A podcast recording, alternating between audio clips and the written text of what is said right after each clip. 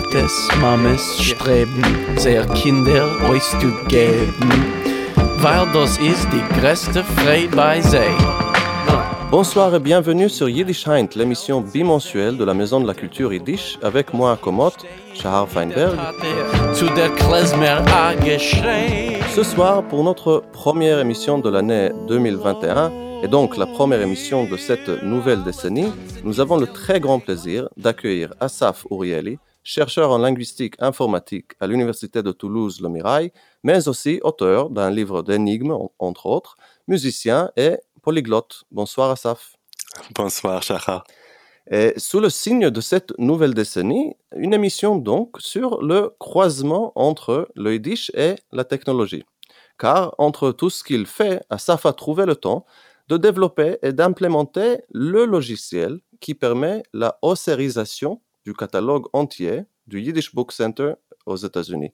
On, va en parler, mais euh, euh, avant de demander à Asaf de nous décrire ce projet, je peux vous dire d'abord ce que cela signifie pour une personne comme moi qui consulte régulièrement de tels catalogues.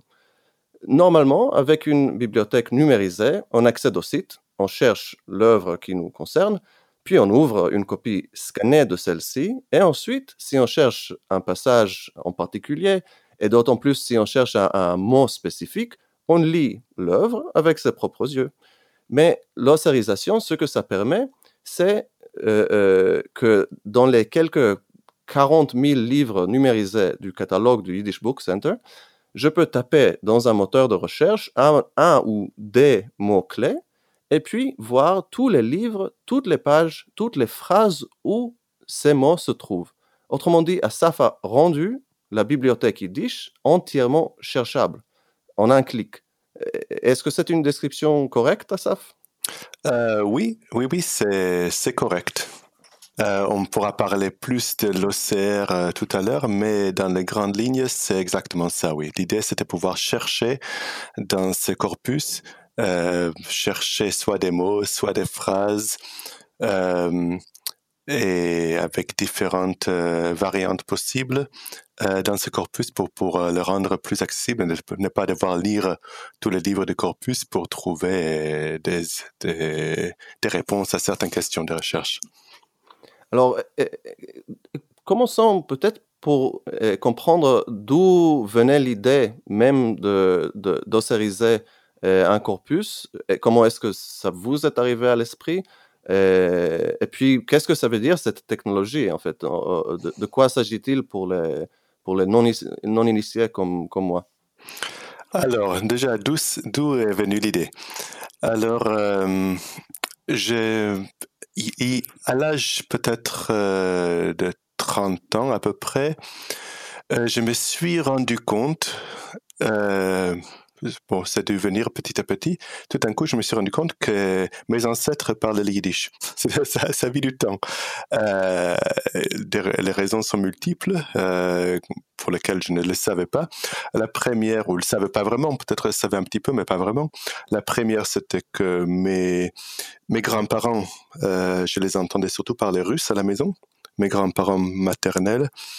Et, et une autre raison, c'est que, bon, j'ai ma, mon enfance, je l'ai passée d'abord en Afrique du Sud, mais après en Israël. Et en Israël, euh, on n'entendait pratiquement pas le yiddish dans le cercle où moi je vivais. Euh, et le yiddish, quand on parlait, c'était plutôt euh, pour faire des blagues. Euh, c'était pas sérieux, c'était pas pris au sérieux. Il y avait un peu un renoncement de ce passé yiddish. Et donc, je l'ai découvert petit à petit. Et un jour, euh, je sais pas comment exactement, mais je l'ai compris. Et j'ai parlé à mes parents, euh, qui eux aussi, euh, à ce moment-là, avaient envie de réapprendre les yiddish. Pourquoi je dis réapprendre? Parce que eux-mêmes, ils vivaient petits avec des grands-parents yiddishophones. Et donc, ils, parlaient le yiddish avec leurs grands-parents, euh, chacun de son côté. Euh, ils parlaient yiddish et le comprenaient, mais un yiddish qui parle un enfant. Euh, C'était pas une langue euh, développée. Et donc, un peu à la même période, on a décidé avec mes parents, de, moi, d'apprendre pour la première fois et eux de rapprendre le yiddish. Et je me suis mis du coup à l'étudier euh, comme je vis dans une petite ville au sud de la France, loin de tout, dans les Pyrénées, euh, il n'y avait pas vraiment les, occasions pour l'apprendre dans une salle de classe. Et ça, bon, ça courait pas les rues, on ne trouvait pas. Du coup, il fallait que je l'apprenne avec des méthodes euh, et, avec des dictionnaires, etc. C'était assez ardu, mais j'étais passionné de ça. Et, comme je parlais déjà l'hébreu, heureusement, l'alphabet, c'était pas un problème. Donc, euh, euh, donc là, on est bon. On commence par le yiddish. Mais après, pourquoi, pourquoi l'OCR euh, assez vite, euh, en cherchant des œuvres en yiddish qui m'intéressaient, je suis tombé sur la collection, le corpus du coup de Yiddish Book Center à Massachusetts cette collection que beaucoup de gens qui s'intéressent à la langue yiddish la trouvent parce qu'elle est, elle est, elle se trouve, ils ont, ils ont téléchargé tous ces milliers de livres scannés sur un site qui s'appelle, au départ c'était sur le Internet Archive, maintenant je crois qu'ils l'ont, euh, ils l'ont en interne. Mais c'était toujours disponible gratuitement et donc euh, euh en fait énormément de livres en yiddish qu'on pouvait télécharger gratuitement. Mhm. il y avait aussi le choix de les, de les imprimer, de les faire imprimer. Bon, ça, ça coûte un peu d'argent, ça. Mais si on veut les télécharger, c'était gratuit. Donc, j'ai commencé à découvrir différents livres en yiddish euh, grâce à ces corpus. Et, là, juste pour vous arrêter un moment, là, il s'agit de quelle année euh, à peu près? Ouh, alors, euh, c'est une très bonne question, mais on doit être dans les débuts des années 2000, par là. Mhm. Euh, c'est bien après que bon, l'OCR, je le connaissais, alors je vais déjà peut-être décrire ce que c'est euh, plus précisément. Oui, oui. Euh, quand on scanne un livre, en fait, c'est même scanner, c'est beaucoup dire. Si on, si on visite un jour, je le recommande vivement, c'est très intéressant de visiter le Yiddish Book Center aux États-Unis. C'est vraiment magnifique leur, euh, l'espace qu'ils ont construit, un espace un peu à la fois muséographique et il y a aussi des cours, etc. Il y a, il y a leur fond là-bas.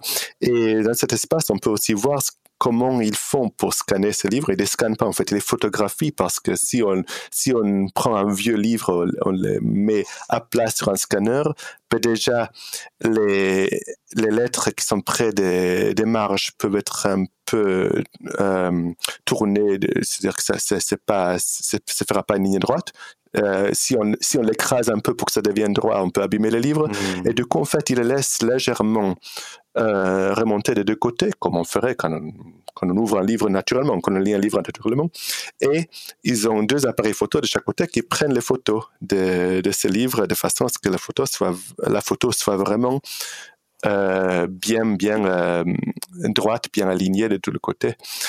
Et euh, donc, ce sont ces livres-là, en fait, ce qu'on a sur le, sur le site du Yiddish Book Center, ce sont des photographies, des photos de, des, des certainement des millions de pages, peut-être pas tout à fait, mais, mais, mais c'est sûr, des centaines de milliers, c'est sûr, euh, de pages qui ont été photographiées et tournées, photographiées et tournées. Euh, de nouveau, donc tous ces livres-là, voilà, on, on, a, on a ces, ces pages photographiées. Par contre, euh, un ordinateur, alors quand, on cherche quelque chose sur Google par exemple, on cherche, on cherche euh, un mot-clé, euh, peu importe lequel, ben c'est assez facile pour l'ordinateur, pour l'ordinateur, pour le serveur de chercher quand c'est déjà quand au départ on a du texte. Mhm. Mais ces images de livres, c'est des images, ce, ne sont pas de textes. Ça, aurait pu être euh, une, euh, une photo d'un chien, ça aurait pu être une photo d'autre chose. Là, c'est une photo d'une page de livre, mais ce n'est pas du texte.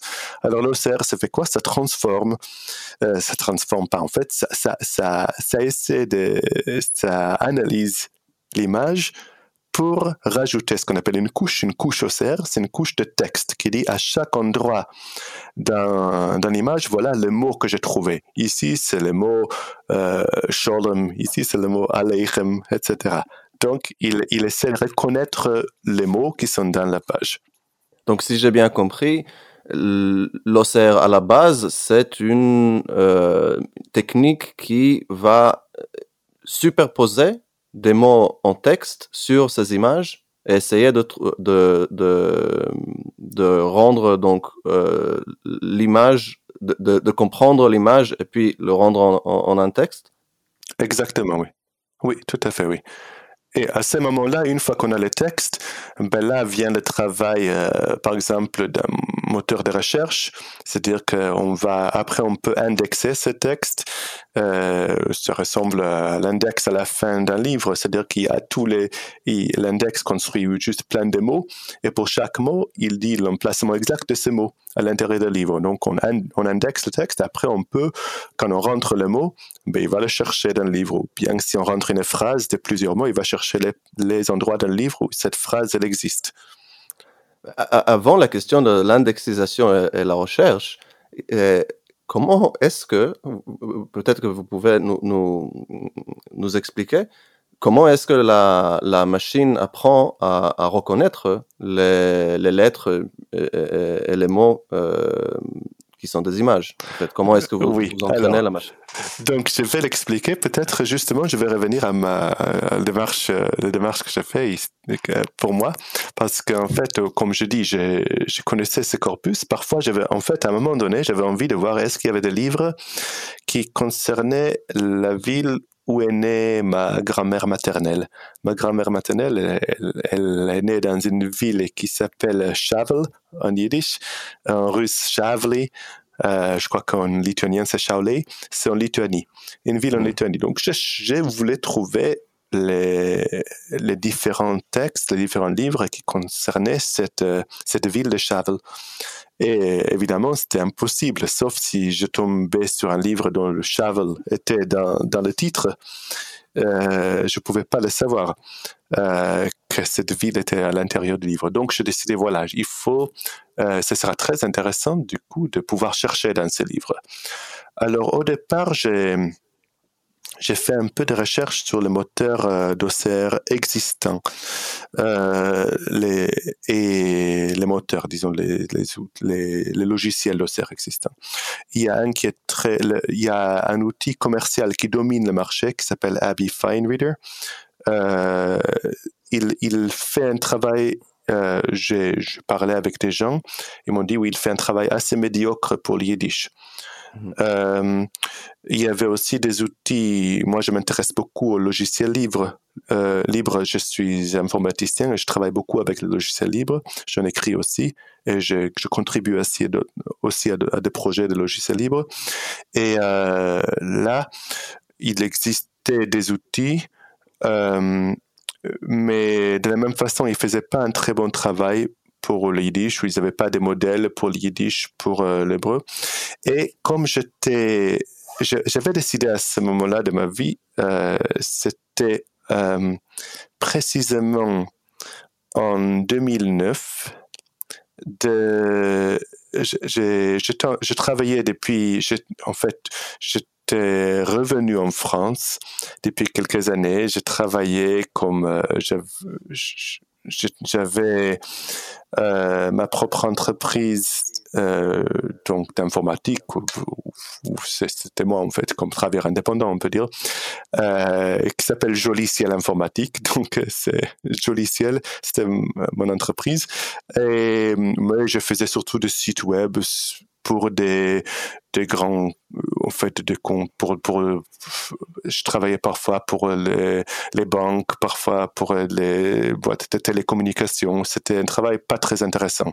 Des sites web avec des bases de données, par exemple, pour, pour, pour commander un réseau de télécommunications. Euh, bon, ça m'ennuie un peu. Et j'ai décidé un jour, euh, parce que je m'intéressais beaucoup aux langues aussi depuis toujours, euh, j'avais entendu un peu parler de, ce qu'on appelle en français le, traitement automatique des langues. En anglais, on peut l'appeler Natural Language Processing ou bien Computational Linguistics. Euh, la linguistique computationnelle.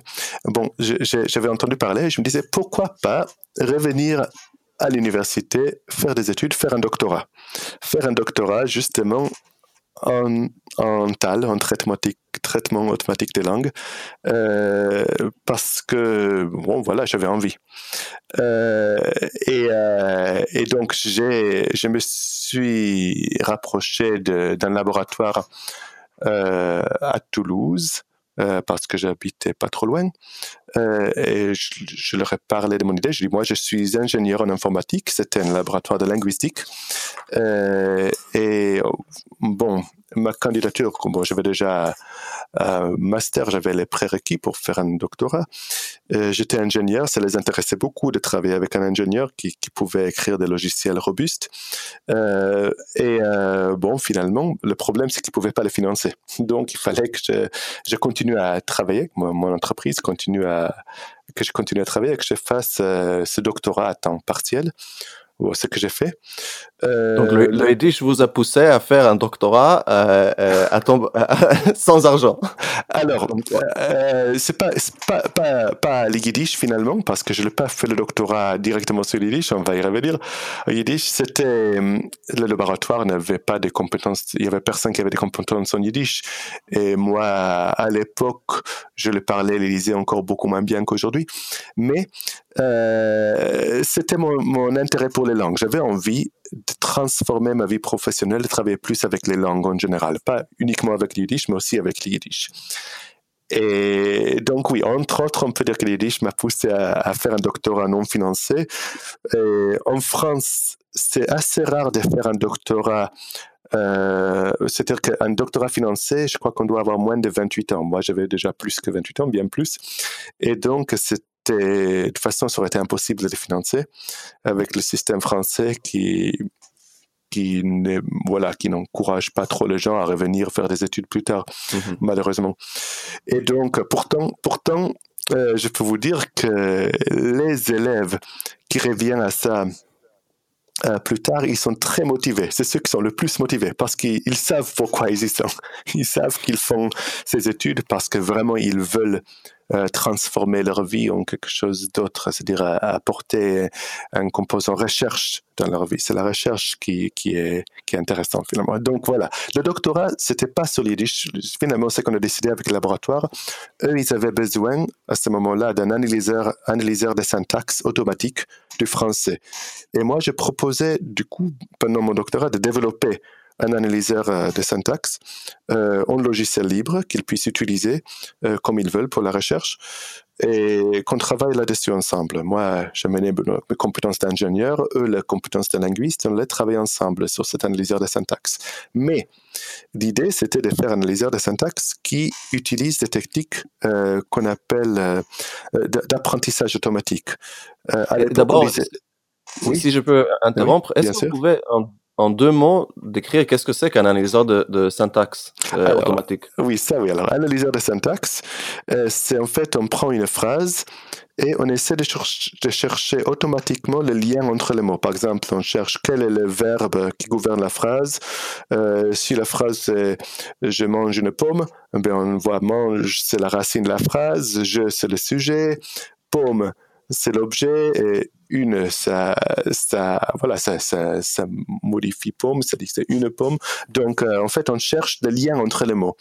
Euh, c'est un, exemple très simple, mais on peut évidemment qu'une les phrases de Proust, par exemple, sont bien plus complexes à analyser. Euh, Donc en gros, en gros donner, donner à la machine des phrases de langue d'un langage humain et demander à ce qu'elle identifie les différentes composantes, les différentes composantes de syntaxiques de, de, de, de la phrase. Exactement, oui. C'est un peu, c'est une étape préliminaire. C'est pas tellement la sémantique, mais c'est une étape préliminaire pour euh, pour ajouter un peu d'intelligence à la machine pour qu'elle comprenne mieux euh, ce que cette phrase représente.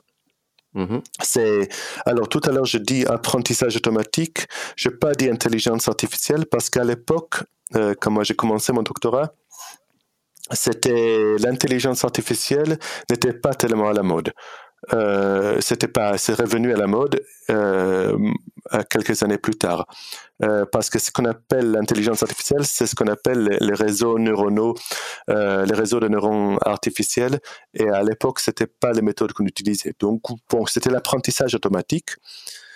Est-ce que je peux vous demander un, un peu de comment dire en français, du foreshadowing pour la mm. suite. Est-ce que vous avez utilisé le, réseau neuronal pour, euh, pour l'OCR Alors, ça, euh, la réponse que oui, c'est que la réponse est oui, mais c'est, euh, c'est on est en train de le faire. C'est-à-dire que quand je dis on, ça veut dire moi avec le Yiddish Book Center on est en train de, de réécrire une nouvelle version de Joker qui est basée uniquement sur des réseaux neuronaux, donc sur l'intelligence artificielle.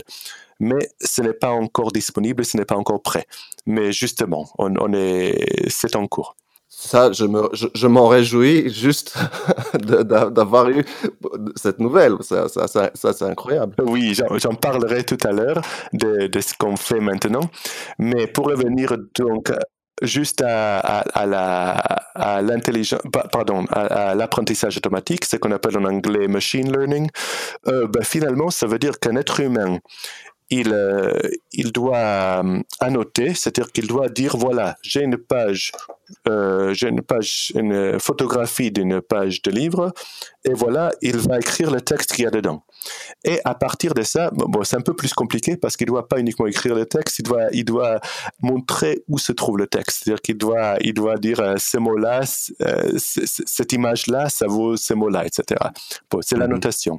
Et une fois qu'on a cette annotation, donc il faut déjà un logiciel euh, d'annotation euh, pour pouvoir bien annoter. Après, on peut, après, on écrit la partie qui apprend à partir de cela, qui apprend à faire des annotations similaires, des annotations semblables. Donc, ayant, euh, étant donné donc une, une page, pareil, ben, le logiciel va essayer d'imiter l'être humain, d'apprendre de l'apprentissage automatique, d'apprendre à partir. On appelle ça en fait l'apprentissage automatique supervisé, parce mhm. qu'on apprend à partir de ce qu'a fait, déjà fait un être humain. Donc Est-ce que vous pouvez donner, donner un exemple de, de, cet apprentissage, par exemple avec euh, avec l'OCR de, de, Yiddish Book Center?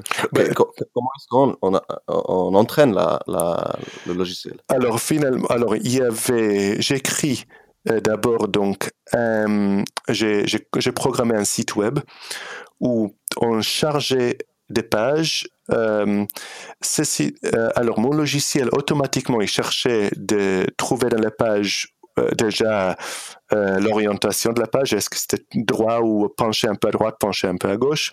Après, il fallait qu'il sorte les colonnes, les paragraphes, les lignes, les mots et les lettres, il fallait qu'il les trouve.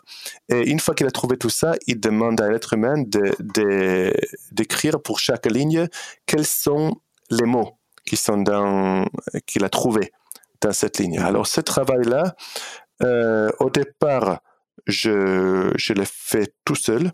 Euh, c'est-à-dire, j'écris le logiciel et j'ai fait la notation tout seul. Je l'ai fait tout seul euh, et jusqu'à ce que j'avais donc annoté une soixantaine de pages. Et à ce moment-là, je décidais, bon, je vais tenter. Alors, pour, pour revenir au doctorat, j'ai fait tout ça parce que pour le doctorat, il fallait que je que je maîtrise les techniques d'apprentissage automatique. Et c'était un petit projet, quelque chose qui me passionnait moi. Moi, je voulais pouvoir chercher un livre en yiddish. Je disais, l'été avant le doctorat, je vais m'y mettre. Je vais essayer de faire euh, ce logiciel d'OCR pendant l'été. En réalité, ça m'a pris bien plus que, que cet été. J'ai commencé cet été-là, mais, mais j'ai continué pendant les quelques années de mon doctorat, quand j'avais un peu de temps à droite à gauche, de, de travailler sur ce, sur ce logiciel. Et qui est devenu Joker. Alors pourquoi Joker? C'est de l'anglais pour. Euh, je l'écrivais en Java. Donc le J c'est Java, Java Optical Character Recognition. C'est Joker. Donc mhm. euh. Euh, c'était la première version et en fait la version qui reste encore la version qui est utilisée maintenant pour l'analyse pour l'analyse des, des livres en yiddish. Ça, c'est donc l'algorithme de base Joker qui est utilisé pour l'analyse des, livres de Yiddish. Voilà, oui. Et donc, dans cet algorithme, il fallait que, une, fois de façon un peu ad hoc, parce que je n'avais pas beaucoup de, compétences avant dans l'analyse, le, traitement d'images, donc il fallait que que j'apprenne plein de choses, que je cherche. Heureusement qu'à l'âge des logiciels libres, on peut trouver facilement des exemples de choses que d'autres personnes ont fait.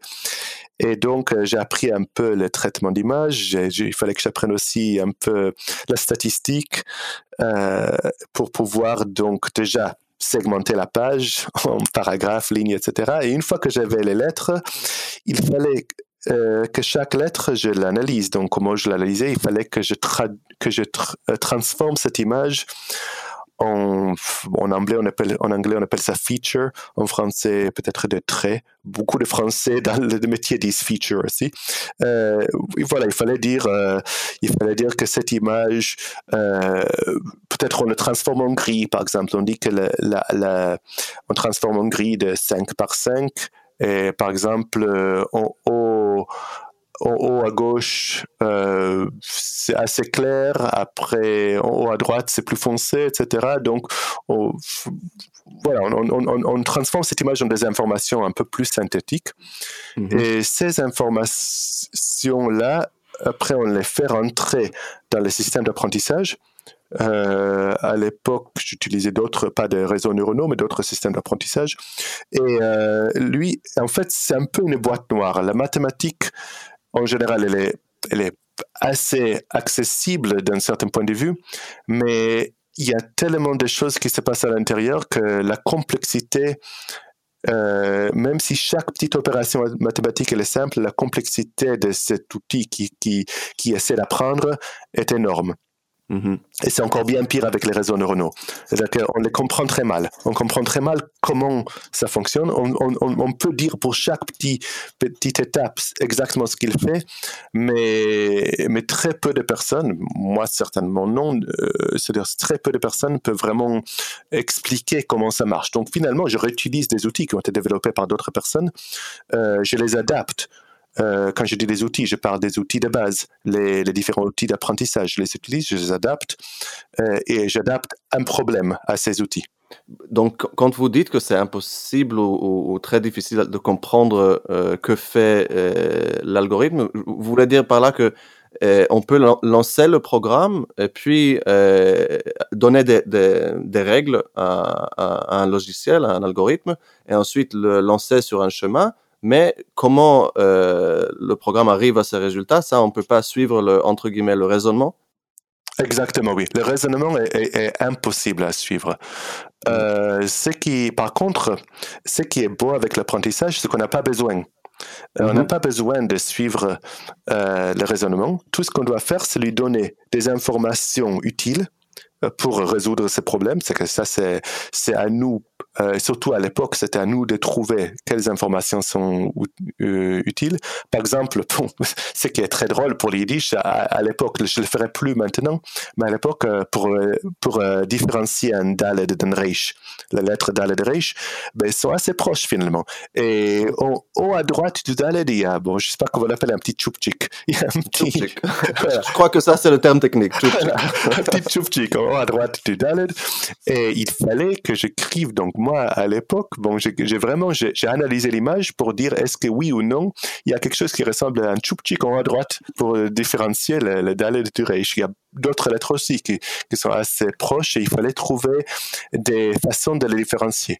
Donc ça, et puis aussi, Pardon, et puis aussi, il y a, euh, il y a les différentes, euh, euh, les, différentes polices, n'est-ce pas, qu'on trouve dans les livres. un Dalet, ça peut s'écrire de, de, plusieurs façons dans le, le, livre yiddish. Tout à fait. Alors, on parle quand même d'un corpus qui est, qui est historique. Donc, la majorité des livres de ce corpus datent de, je dirais, entre 1880 et 1950. Donc, c'est peut-être une bonne chose pour moi parce que les polices ne sont pas trop fantaisistes. C'est-à-dire qu'il y a, en gros, il y a deux polices principalement. Euh, il y a la police qui ressemble plutôt à ce qu'on appelle serif, c'est-à-dire un peu un Times, mais en hébreu. C'est très, très, la, police la plus courante en, hébreu. Et puis, il y a un autre qui est utilisé un peu pour les introductions ou parfois pour, euh, à la place de, de l'italique, parce que l'italique s'utilisait très peu. Euh, donc, on utilise un autre police qui ressemblait plus à un sans serif, un peu, on peut dire. Et donc, voilà, il y avait plus ou moins deux polices. Plus dans la poésie, on trouvait parfois des polices plus décoratives, mais qui ressemblaient finalement à, Police Times un peu de base, mais plus décorative, un plus plus enjolivée, les, les chines avec des, vraiment des jolies formes qui, qui, s'approchent plus de la calligraphie, tout en étant une police imprimée.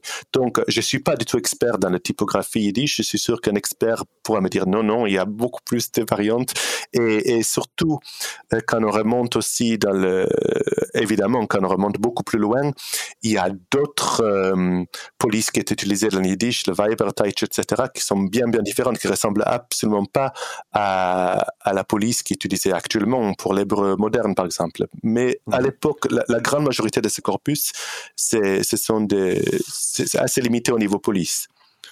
Alors, vous avez, euh, vous avez euh, évoqué donc l'étendue de, dans le temps de, de, de ce corpus qui, que, qui, existe euh, en ligne chez le Yiddish Book Center.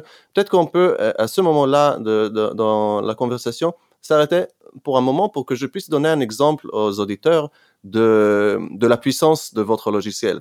L'autre jour, en fait, j'étais en train de euh, regarder dans un texte de, du poète Lutsky et euh, je cherchais, il y, a un poème à lui euh, qui apparaît euh, dans un livre publié dans les années 50, mais je crois que le, le, poème apparaît bien plutôt le, un, un, un, vers dans un poème qui s'appelle, qui dit äh, ich bin Welt der größte Chassid. Welt der größte Chassid, je suis le, plus grand euh, chassid ou disciple de monde. Pas du monde, mais de monde. Il, dit Welt sans l'article. Normalement, dit Welt, il devrait dire die Welt größte Chassid. Alors je me suis dit, je me suis demandé, est-ce que c'est un lutsicisme ou bien est-ce que ça existe ailleurs? Et du coup, je vais dans le moteur de recherche euh, sur le Yiddish Book Center et je tape Welts avec l'apostrophe, Welt avec apostrophe Samer. Ensuite, j'ai tous les résultats trouvés dans, entre les années 1400, 1899 euh, et 1990. J'ai 320 livres dans lesquels euh, euh, apparaît cette forme Welts. Alors, est-ce qu'il s'agit de Welts avec article ou sans article? Alors, je suis sûr qu'il y a un moyen automatique pour raffiner la recherche. Mais là, justement, ce qui m'intéressait, c'était de pouvoir voir dans combien d'œuvres c'est article plus Welt et euh, ailleurs où est-ce que euh, euh, cette forme apparaît telle qu'elle. Et j'ai découvert, je vois que la première apparition dans le corpus, c'est chez Maurice Rosenfeld en 1910 dans un poème qui s'appelle Judenstadt. Ensuite, on voit Welt dans cette forme deux ans plus tard chez le même poète. Et ensuite, petite pause, la forme réapparaît en 1919, ensuite 26, et puis euh, encore en 27. Donc, quelques fois dans l'espace de presque deux décennies. Ensuite, Moïse Nadir, en 1931, euh, écrit euh, une satire où apparaît cette forme aussi. Il y a une, une, reine, qui dit Kennig, soit ayez pitié, roi, host Welts oderen geschlagen schon genug, ich sel verblutigt les aigles de monde m'ont déjà frappé assez, je suis plein de sang. Et à partir de là, à partir de 31, cette forme commence à apparaître d'abord chez Lutsky en 32 dans son poème Bereishis, mais euh, dans les années 30, euh, des tas et des tas de, poètes commencent, surtout des poètes, c'est une, forme, euh, c'est un poétisme qui se développe, commencent à, employer la forme. Et, je peux vous en citer au moins un c'est la traduction de Avram Eisen de, Shakespeare, apparu là en, en, en 44, où euh, euh, il traduit les, sonnettes de Shakespeare et, la sonnette 69.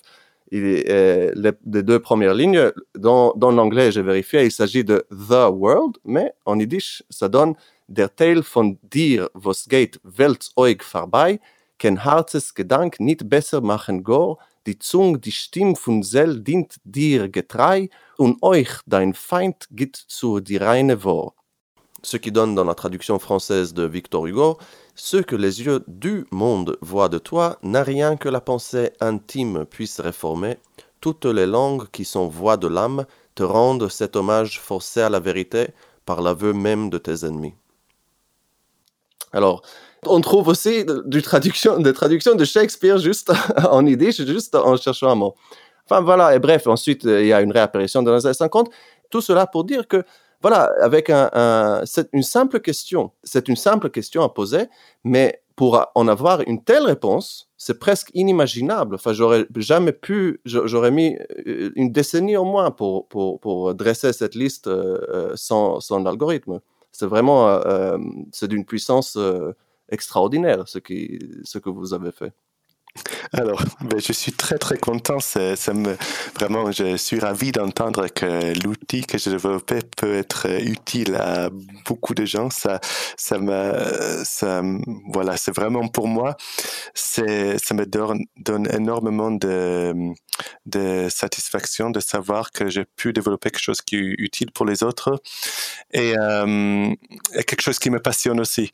C'est, c'est intéressant parce que justement, quand vous étiez en train de parler, j'ai pris du coup, parce que j'ai une petite, euh, une petite bibliothèque à côté de moi, sur laquelle se trouvait justement une traduction des, sonnets de Shakespeare en yiddish et j'ai ouvert vers le sonnet numéro 69, mais c'est pas le même traducteur. C'est, alors B. Lapine, je sais pas qui c'est, Berle, Berle Lapine, en 1952. Mais il utilise la même forme.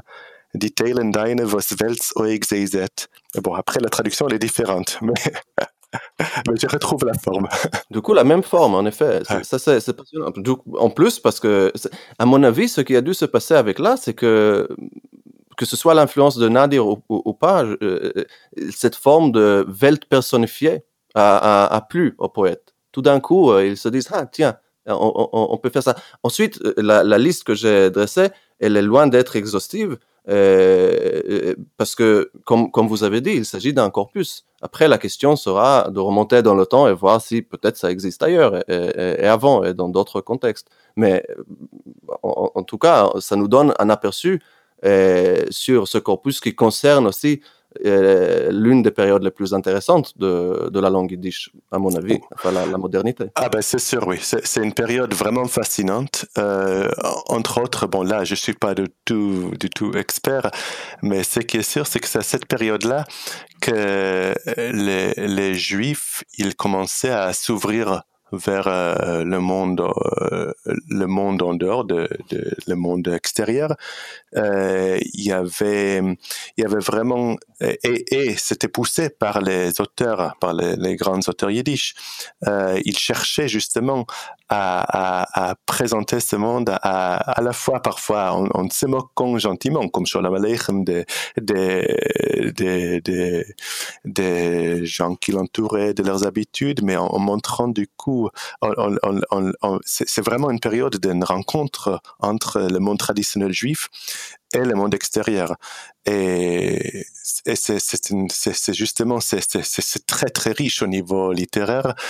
Et ça permet aussi à nous qui venons parfois pour moi au moins de, de l'autre côté, c'est-à-dire que je suis né dans une famille où bon, on, on fêtait les fêtes juives, mais je n'ai pas une éducation religieuse, euh, donc euh, voilà, de, de, de pouvoir pour moi c'est quand même une littérature qui est accessible. Mm C'est pas comme euh, bon, il y a aussi il dit plein d'œuvres qui pour moi seraient beaucoup moins accessibles, les livres des, des, des différents rêves, etc. Les, les livres religieux, des livres religieux ou des livres euh, ou des lévis des, des, rabbins, des choses comme ça qui pour moi sont moins accessibles. Par contre, euh, cette période-là, euh, c'est à cheval entre deux mondes et ça permet à nous qui venons du monde moderne souvent très assimilé de retrouver, de, de se plonger dans ce monde qui découvrait tout, juste l'assimilation et il y avait beaucoup de tensions entre euh, le monde, entre la tradition et l'assimilation.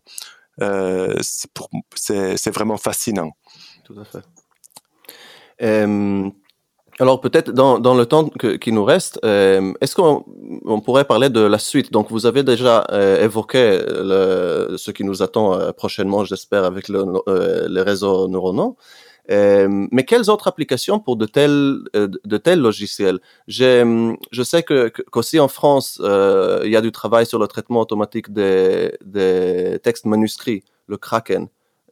par exemple, je ne sais pas si vous, vous, la connaissez sans doute, euh, mais ce que vous en pensez. Mais, ensuite aussi, euh, j'ai lu dans un autre entretien euh, avec vous la possibilité aussi d'étendre ce que vous avez créé pour euh, des corpus euh, en hébreu, puisque au final, c'est plus ou moins la même, le même alphabet, n'est-ce pas?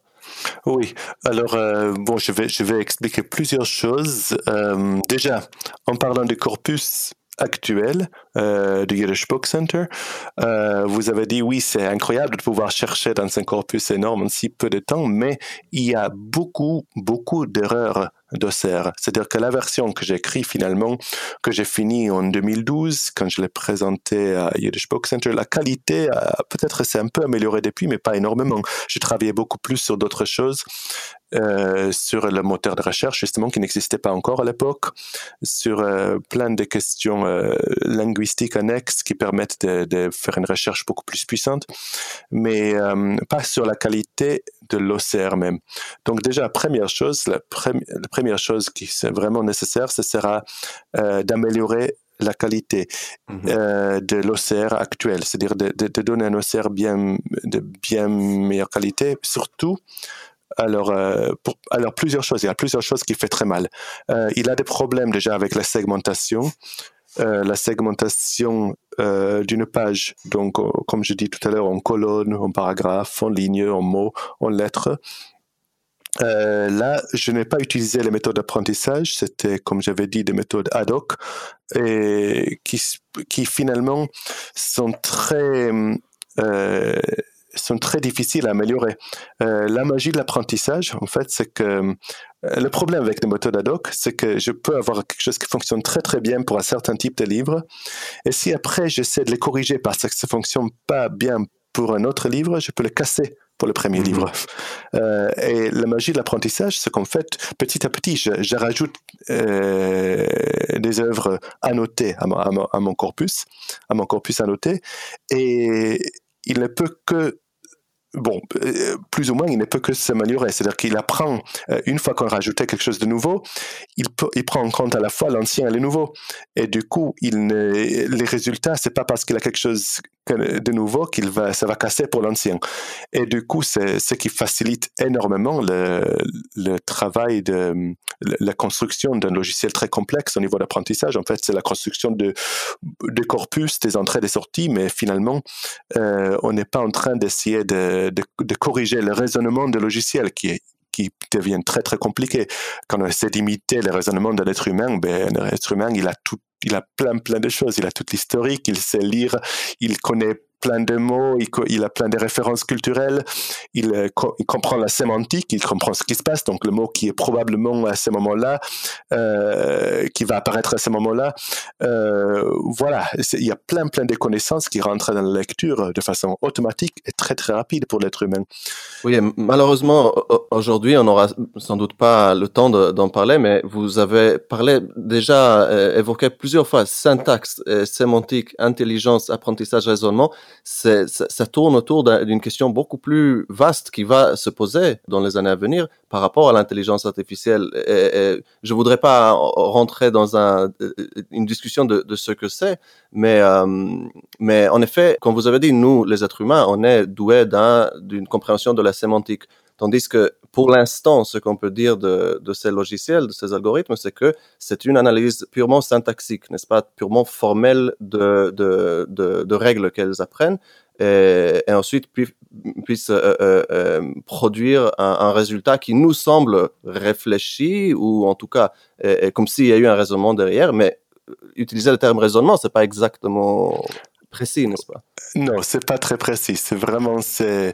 Après, bon, je crois que finalement, si on plongeait à l'intérieur du cerveau humain euh, au niveau physique, bah, ça peut-être aussi, si on, arrivera à, quelque chose qui ressemble à des formules mathématiques à un moment mhm. donné, si, mais on ne comprendra pas pour autant le raisonnement de l'être humain.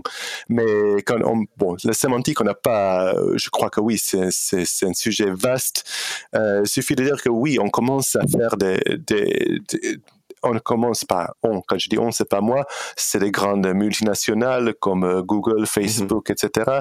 Ils commencent à construire des modèles plus ou moins sémantiques des langues, des langues pas du yiddish, des langues majoritaires dans le monde actuellement, de l'anglais, du français, du chinois, etc.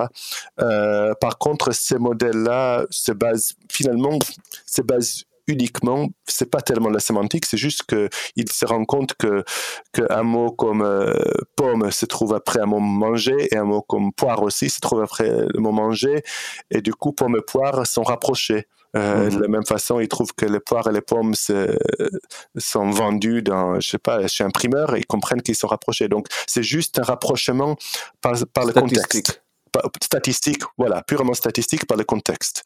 Mais revenons à, peut-être à, ce qu'on fait actuellement dans l'OCR, parce qu'on on, quand même on essaie d'avancer euh, avec le. Je, n'ai pas, alors pour dire, euh, euh, c'est peut-être évident, mais je gagnais pas ma vie en faisant de l'OCR pour Yiddish, malheureusement. Parce que vous avez déjà parlé du, code libre aussi, et comme, comme l'accès au Yiddish Book Center a, a toujours été gratuit et l'est toujours, c'était aussi une condition, n'est-ce pas, ou en tout cas l'un des termes de votre collaboration avec le Yiddish Book Center, n'est-ce pas euh? Tout à fait. On était tout à fait d'accord euh, tous les deux que tout ce que je faisais, ça allait devenir logiciel libre et qu'on voulait tout partager avec le monde. C'est leur euh, façon de travailler qui me plaît beaucoup. c'est de pas d'essayer de créer des ressources qu'il faut, il faut payer pour les avoir. C'est vraiment rendre les choses disponibles. Et euh, du coup, moi, j'ai gagné ma vie surtout en faisant des, en travaillant aussi sur le traitement automatique des langues, mais pour d'autres choses. J'ai des, je travaille avec une entreprise à Toulouse qui travaille beaucoup avec l'aviation civile, avec les, avec les rapports qui sont écrits par des pilotes euh, quand il y a quelque chose qui se passe pas bien, analyser ces rapports, les classifier, etc. C'est plutôt mon gagne-pain. Mais mm. j'essaie de garder toujours un petit peu de temps pour d'autres projets qui me passionnent. Euh, surtout pour le yiddish. Et donc, euh, j'arrive à mettre, comme je suis, je travaille en indépendant, j'ai mon, mon, entreprise à moi, bon, je, divise mon temps de façon à garder toujours du temps pour ça. Et du coup, on a monté un projet de nouveau avec le Yiddish Book Center pour comme je dis, euh, on, va essayer, donc on va utiliser les réseaux neuronaux et on va, on va, on, est en train de créer un autre corpus à noter, mais cette fois-ci, on, va, on est en train de l'annoter aussi la segmentation. Donc tout va se faire par apprentissage automatique, par intelligence artificielle. À la fois la segmentation, qui ne sera plus ad hoc, euh, ce sera vraiment par l'intelligence artificielle, et ensuite la reconnaissance de lettres. Je crois qu'une fois qu'on a une bonne segmentation, la, reconnaissance de lettres va marcher beaucoup mieux. Et on va essayer aussi de faire un truc qui peut, euh, par exemple, reconnaître différentes langues, voir que là, il y a un mot qui est en alphabet, au moins différents alphabets, des mots en alphabet latin, en alphabet russe, euh, qu'on trouve mmh. souvent dans la littérature, aussi peut-être séparer deux étapes, une étape pour les lettres, un autre pour euh, le nikoud, c'est-à-dire les petits points, parce que surtout en littérature plus ancienne, euh, c'était pas euh, il y a souvent euh, comme un mélange de ce qu'on fait en hébreu et ce qu'on fait en yiddish. C'est-à-dire, on écrira, euh, même si on écrit un, un yud, on mettra quand même un chirik sous les lettres. Donc, donc il y a à la fois les nikoud et les voyelles yiddish. Donc ça, Joker, pour l'instant, il analyse très mal. On va essayer de mieux analyser. Et donc, avec et en même temps peut-être aussi reconnaître les polices, avoir vraiment un travail, différents modèles pour différentes polices. Donc tout ça pour améliorer déjà l'analyse actuelle, mais c'est surtout la segmentation, mais analyse, améliorer l'analyse actuelle du corpus actuel et peut-être après jouer même avec d'autres techniques qui apprennent mieux du contexte. C'est assez évident que, euh, voilà, parfois il fait, il se trompe, au lieu de mettre d'air, il met red mais en contexte, c'est évident que ça doit être d'air. Donc, euh, des choses comme ça, par le contexte, peut-être rajouter de l'intelligence pour, le, pour le, les corrections les corrections des mauvaises analyses. Donc tout ça pour le corpus actuel. Après, évidemment, il y a d'autres corpus, on pourra s'attaquer à d'autres corpus. Des corpus manuscrits? Manuscrit, pas pour l'instant. Je crois que ça, c'est beaucoup plus loin.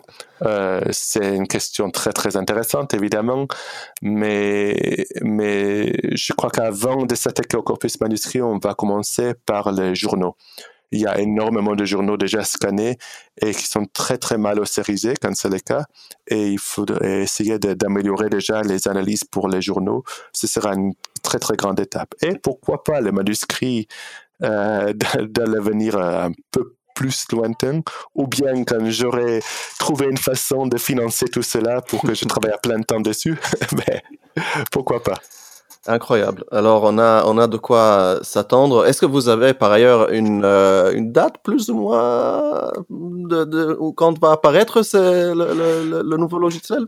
Alors, la nouvelle version, j'espère vraiment bon, voilà, pour, moi, c'est évident qu'il faut les finir avant la fin de 2021, mais quand avant la fin, c'est difficile à dire. Tout dépend de combien de temps j'arrive à mettre de côté pour le faire. Euh, on a déjà un corpus, euh, euh, ils m'ont aidé à, noter un corpus qui, je crois, qui est assez, qui commence à être assez grand pour apprendre. maintenant, c'est le temps de vraiment de maîtriser les techniques des réseaux neuronaux. J'ai réussi une première fois d'avoir des résultats assez joli, mais avec le corpus plus gros, pour l'instant, je n'ai pas encore euh, des jolis résultats au niveau de la segmentation. C'est la première étape. Euh, et donc, j'espère au premier trimestre de 2021 déjà de voir un joli réseau neuronal qui fait, qui fait la segmentation euh, à ma, disons, au moins un, premier essai qui fonctionne assez bien pour le livre. Et après, une fois qu'on a, on a fini avec la segmentation, on s'attaque à la reconnaissance des lettres. Ensuite, à rajouter la correction par rapport au contexte. Il y a plein d'autres questions. Mais je crois que fin 2021, peut-être même avant, peut-être euh, même avant, on, on mettra une version améliorée sur le, sur le moteur de recherche. Ça, c'est à voir. Euh, on n'a pas encore défini de date précise parce que de, beaucoup de temps euh, dépend du temps que j'arrive à dégager euh, pour le faire. Excellent. donc, on commence cette année et cette décennie avec cet entretien et j'espère qu'à la prochaine occasion de parler avec vous, on aura déjà, sinon, le résultat complet, et on aura fait, un pas vers euh, ce futur euh, super que vous promettez, que vous, avez mis à notre, sous nos mains littéralement pour tous ceux qui aiment euh, le Yiddish. je vous remercie donc à Aurieli pour avoir parlé avec nous ce soir et pour votre travail. Merci Shachar. Merci aussi à vous, nos auditeurs, d'avoir été avec nous. Et je vous souhaite une bonne soirée, une bonne année et à la prochaine. Au revoir.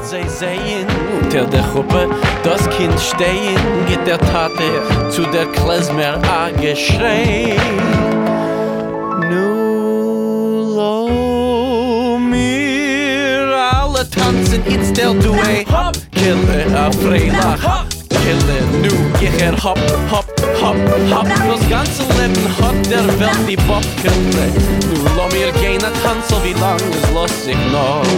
Ay, ay, ay, geht doch das so geht Lo mir alle tanzen du in der Rhythm. Ay, ay, ay, geht doch das so geht Ah, Mädel nemmen a Bocher en Tanz mit ihm. Nu, nu, lo mir alle tanzen Jetzt stell du e hopp, gille Je freila hopp, gille Nu, ich er hopp, hopp, hopp, hopp. Das ganze Leben hat der Welt nie gille Das ganze Leben ist doch nicht mehr wie a Tag